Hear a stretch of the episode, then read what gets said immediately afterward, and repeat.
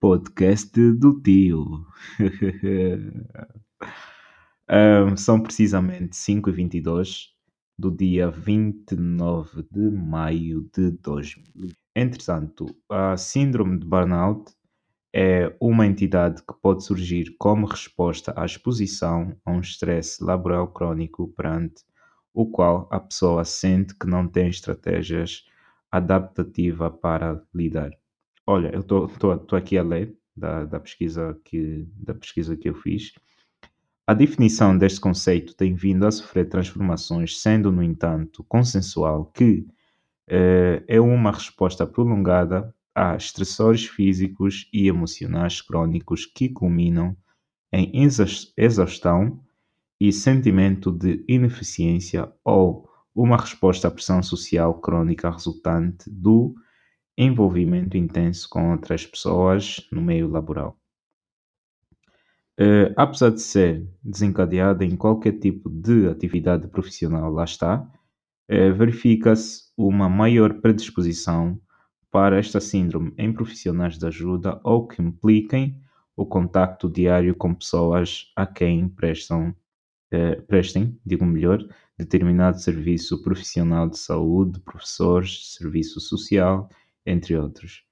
Dada a elevada responsabilidade e exigência profissional, é o maior envolvimento emocional. Entretanto, basicamente, o que, o que disse esta pesquisa, disse estas frases, é que o burnout é basicamente, está estritamente ligado ao nosso fluxo social está estritamente ligado aos nossos bloqueios psicológicos, bloqueios a nível de brain. É, então já, já podemos, assim, de, de forma muito resumida, é, dizermos que isso está ligado a, a atividades de, stress constante, está, está ligado a desgastes físicos e emocionais por causa da, da, da pressão que nós colocamos sobre nós mesmos ou ou o nosso trabalho ou, nosso, ou as nossas atividades diárias. Entretanto, uh, vou aqui ler a segunda parte que diz quais os níveis de gravidade de acordo com alguns autores. A síndrome de burnout pode ter três etapas de evolução. A primeira é a exaustão emocional, é uma sensação de sobrecarga e desgaste de exaustão física e emocional é, percepção de falta de energia para levar a cabo atividades profissionais e pessoais até, o trabalho passa a ser visto como algo penoso e doloroso. Yeah, acho que isso faz todo sentido, porque obviamente que quando nós temos, eh, nós temos um momento de estresse, nós muito provavelmente vamos acabar com uma exaustão emocional, porque lá está, o nosso psicológico não tem um tempo de respiro, não tem um tempo de descanso, entretanto, é, é natural que acabemos num, num momento de, de, de exaustão é, emocional. O segundo ponto diz despersonalização barra desumanização. Assumir de uma atividade mais distanciada na prestação de cuidados, contactos mais impessoais e sem atividade é pouco. Hein? e pouco empáticos eh, e humanizados com, com o outro. Barreiras cognitivas e emocionais em relação ao trabalho, aqueles a quem se presta serviço, aos colegas, aos superiores e à instituição. Olha, não percebi muito bem esse ponto, então vou, vou soltar para o próximo. Baixa realização profissional é o terceiro ponto e diz sensação de descontentamento e desmotivação com o trabalho que conduzem à percepção de perda de sentido e interesse e consequente sensação de que o trabalho se tornou um fardo. Como resultado, o investimento é cada vez menor, a sensação de realização profissional também e a eficácia fica muitas vezes comprometida. Isso é um ponto muito importante, porque eu, eu até falei disso no, no episódio onde eu falei das brancas. É, vai, isso tem, tem, uma, tem, uma, tem um ponto de ligação muito, muito direto em relação às brancas também, porque uh, obviamente estamos a falar de, de, de, de, de estamos a falar de ansiedade, estamos a falar de, de quebra de produtividade, estamos a falar de quebra de, de, de, bloqueio uh, cognitivo. Eu acho que isso faz muito sentido, esse último ponto da baixa realização profissional, porque lá está, nós quando não nos sentimos eh, relaxados, quando não nos sentimos como é que posso dizer, quando nos sentimos livres, nós sentimos que aquilo que nós estamos a fazer, é, vamos, nós estamos a fazer, é, será mais difícil de fazê-lo porque nós não teremos um fluxo cognitivo, não teremos a nossa criatividade a trabalhar em nosso favor, é como se nós estivéssemos a remar contra a maré. Isso é muito mal, muito mal mesmo. Eu até disse que eu até disse, desculpa, disse no, no episódio em que falei das brancas que uh, muito provavelmente quando a gente está a fazer trabalhos criativos, se nós insi insistirmos muito a fazer um trabalho quando não temos fluxo criativo, vamos de demorar muito mais tempo a desenvolver esse trabalho porque a coisa não será natural, será muito forçado. Entretanto, passamos mais horas a desenvolver esse trabalho e, e acabamos por não gostar dos resultados e isso por consequência eh, vai dar-nos uma sensação de esgotamento, vai dar-nos uma sensação de frustração e entretanto será só eh, ladeira abaixo. Isso não, não, não, é fixe. Entretanto, também eh, desenvolvi aqui uma panóplia de soluções de como nós podemos né, dar um escape a esse, a esse burnout criativo, a esse burnout uh, psicológico. Olha, é de ressaltar que, uh, tal como eu me propus a fazer o, os episódios do podcast e trazer o conteúdo para este podcast, eu acho que é muito mais dirigido, sim, a pessoas que trabalhem nas áreas criativas, mas tem uma certa tem uma certa é, isto é o quê?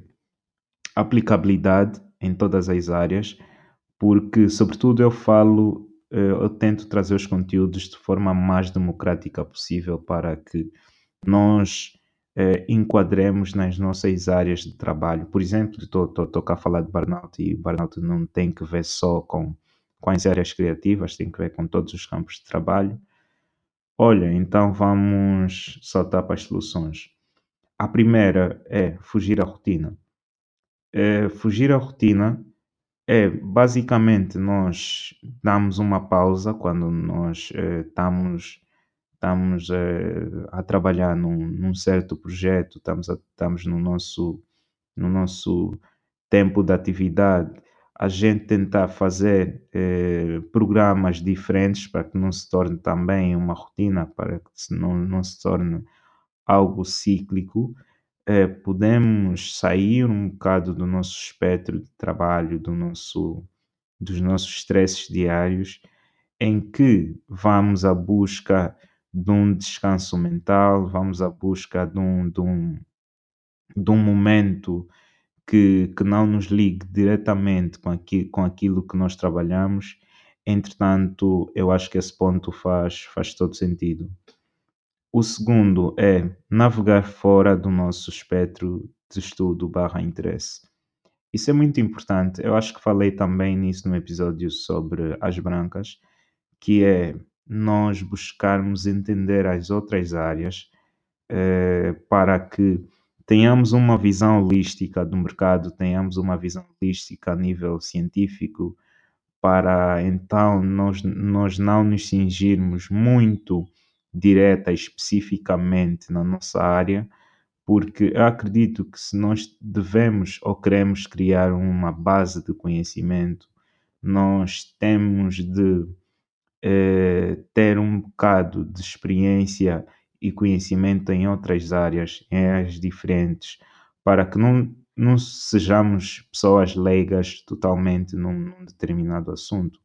E eu acho que isso dá-nos uma, dá uma, uma capacidade de desenvolvimento de pensamentos, de conceitos, de, ati de, de, de atividades cognitivas diferentes. E por acaso eu vou falar isso no, no último ponto que tem uma ponte também fixe. Uh, o terceiro ponto é pesquisar trabalhos similares. E se pesquisar trabalhos similares é sobretudo também nós, quando nos uh, vemos expostos uh, numa situação de burnout criativo, nós buscarmos an an muito anteriormente, ou mesmo no, no, no momento em que nós estamos na iminência de começar um trabalho, nós pesquisamos trabalhos que têm que ver com aquilo que a gente vai fazer. É, pesquisamos, por exemplo, tons, texturas, é, padrões, é, comunicação, buscarmos é, narrativas, é, sobretudo, nós criarmos uma base de conhecimento de projetos com os quais nós estamos a trabalhar e até diferentes, isso é, é fixe. E sobre este ponto, já para dar seguimento, é, o último ponto é ter uma cultura visual forte. Então, cultura visual, vou também dar aqui o, o contexto do que é cultura visual, não sei se vocês têm contacto ou conhecimento em relação a isso. Cultura visual é um campo de estudo que, de estudos, digo melhor, que aborda os processos culturais, hábitos, costumes visuais referentes a um, a um ou vários povos área que, sobretudo, procura entender os aspectos visuais como fonte de transmissão cultural uh, e as relações e interferências que os sistemas culturais acarretam ao processo visual de identificação e entendimento do mundo e da realidade. Por essas razões, geralmente inclui alguma combinação de estudos culturais, história da arte, antropologia, é, enfocando aspectos da cultura que se apoiem em imagens.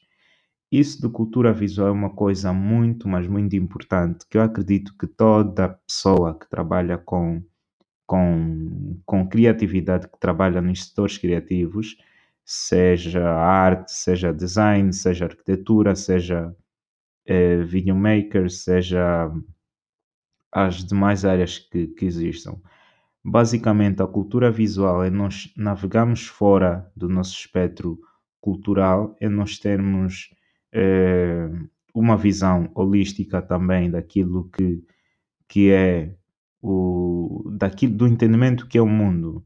Então, a cultura visual obriga-nos a nós a pesquisarmos muito Uh, como eu disse no terceiro ponto, que pesquisar trabalhos similares, basicamente a cultura visual é isso, é nós procuramos coisas diferentes, coisas que têm que ver com a nossa área, porque isso dá-nos uma, isso dá-nos uma, um poder de conhecimento muito grande, o nosso espectro torna-se muito maior a nível cognitivo e isso ajuda-nos em muito.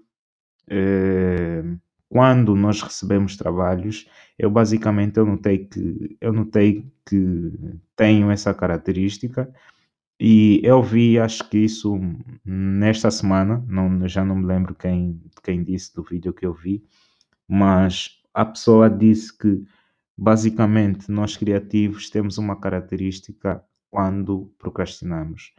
Ele disse que eh, nós procrastinamos de forma diferente, porque a gente, quando recebe um, um trabalho, podemos não materializá-lo, começar a pesquisar o trabalho já e tem, damos, nós, nós damos um espaço de respiro e começamos a trabalhar inconscientemente. E eu, por acaso, revi-me nessas palavras porque muitas das vezes eu desenvolvo trabalhos assim.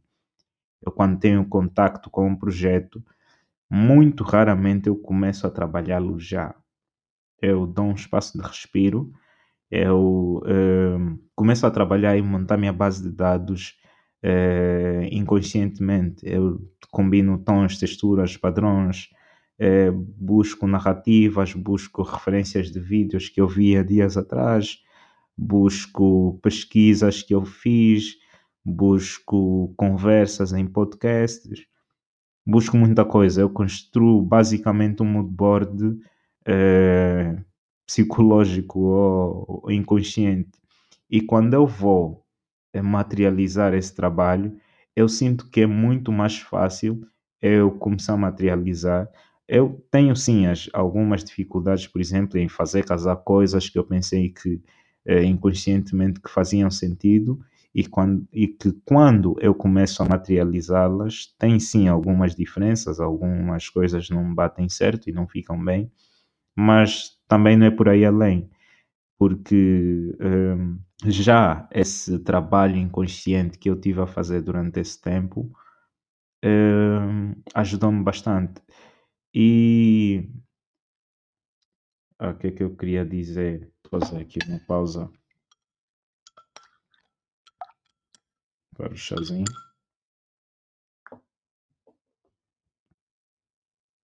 Ah, e uma, uma coisa que é muito fixe, que eu aprendi com o tempo, é trabalhar as minhas dificuldades ou os meus pontos, hum, os meus pontos fracos em meu favor. Eu notei que eu, criativamente ou profissionalmente, eu tenho, uma, tenho, um, tenho um defeito que é ser muito, muito ansioso. Eu gosto de, fa de fazer as coisas já, eu gosto de ter as coisas já. Entretanto, uma maneira que eu encontrei de trabalhar esse defeito e usá-lo em meu favor foi eh, especificamente na construção da minha cultura visual. Ter uma cultura visual muito forte, procurar hum, informações sempre.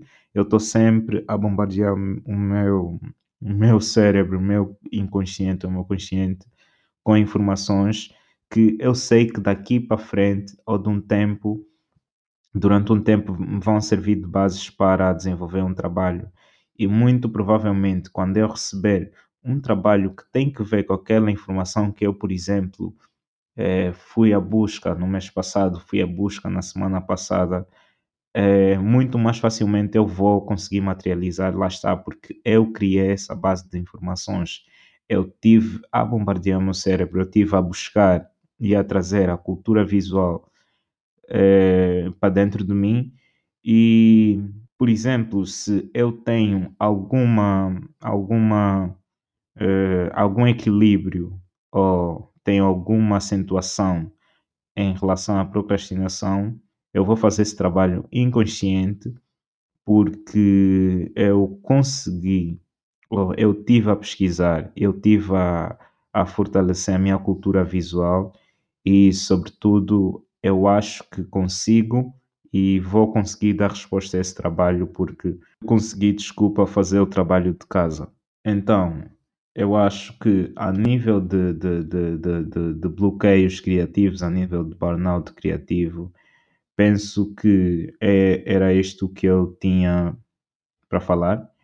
Não, não sei se deixei, deixei escapar algum tema, alguma coisa que eu queria trazer-vos e, e servir-vos de base para alguma coisa, mas acho que muito, muito resumidamente consegui falar sobre, sobre o que é o burnout criativo, como podemos escapar deles. Eu acho que é muito, é muito, acho que é muito, tornam-se muito mais naturais quando a gente começa a perceber de facto como funciona a nossa anatomia criativa, a nossa anatomia profissional, porque eu acho que tem que ver também com uma introspeção que nós temos de fazer, primeiro a nível pessoal, é de nós entendermos a nós mesmos, depois é de nós entendermos o nosso ambiente de trabalho, o nosso ambiente de negócio.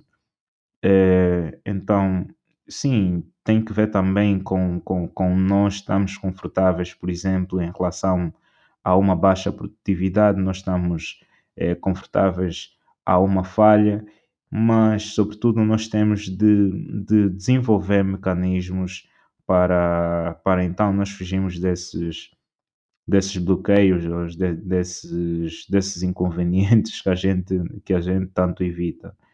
Então, é, olha, uma solução que eu acho que deixei escapar é a gente fugir, é, que tem que ver também com fugir da rotina e a gente praticar eh, coisas que, que, que, nos façam relaxar a mente, as coisas que, que nos façam fugir dos nossos estresses diários.